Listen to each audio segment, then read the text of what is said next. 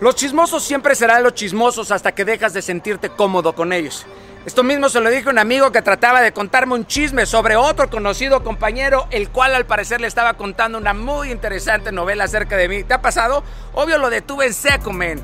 Obvio respeto cuando alguien me critica, pero de frente, querido. Esos que tienen mucha boca a tus espaldas, pero de frente les faltan huevos. Suelo tarde o temprano encararlos, pero con una sonrisa. ¿Qué onda? ¿Cómo estás? Y es que la bendición de uno le saca las ronchas a otro. El éxito, el éxito tuyo, es el fracaso de un mediocre y de un envidioso. Es preocupante cómo ahora a la gente le parece muy normal ir dejando pedazos de veneno por la vida o por los muros digitales. Y disculpen que confrontan a los patanes, a los groseros, a los chismosos, a los hipócritas y a los envidiosos. A lo mejor un día me trataron con respeto y me gustó. Y es que Dios efectivamente resume al final de todo decir, por sus frutos los conoceréis. Y complemento con de la abundancia del corazón. Habla la boca. Triste es ver cómo hay personas que festejan las derrotas ajenas por falta de victorias propias. Esto mismo se lo dije a mi amigo. Y es que el problema no es lo que el chismoso te contó a ti. El problema es por qué se sentía cómodo diciéndotelo a ti, brother. Considero que un amigo detiene la maldición. Un amigo jamás va a estar cómodo mientras que te juzgan a ti y tú no estás presente. Un amigo corta la mecha antes de que explote la bomba. Un amigo nunca es tibio. Un amigo le dice al otro lo que tengas que decírselo, ve y díselo en su cara, brother. Hay muchos que quieren mi verdad siempre y cuando no se las diga en la cara lo que usted quiere, es un porrista, no un amigo, compadre. Hay dos tipos de personas. Aquellas que serían capaces de donarte un riñón sin decírtelo y aquellas que presumen que lo harían, pero ni una uña se romperían.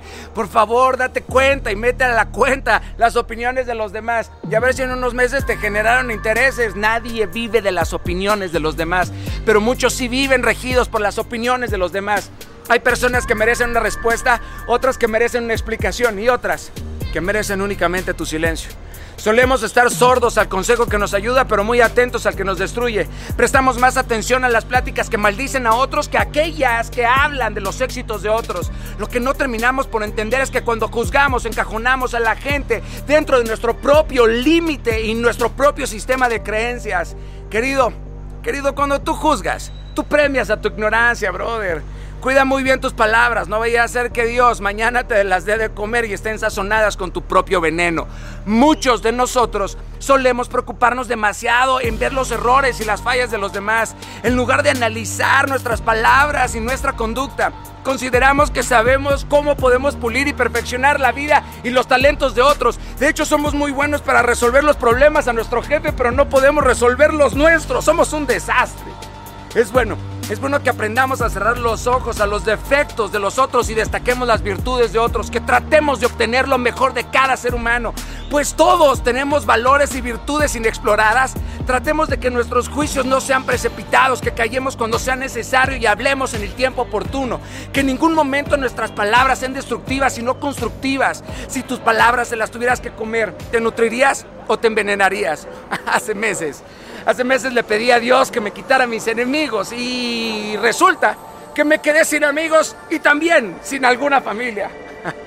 Es más, es aceptable que todos tengamos gustos y preferencias distintas, ya que solemos catalogar a los demás de acuerdo a nuestro propio sistema de creencias o reaccionamos a los conflictos externos de acuerdo a cómo reaccionamos a los conflictos internos. Y la verdad es que no suelo preocuparme en lo absoluto por lo que dicen. Para mí era necesario hacer este video, ya que una cosa es la reputación y otra es la conciencia. Y disculpen, yo me ocupo de la segunda. Me gusta el gimnasio, pero me interesa un poco más la biblioteca.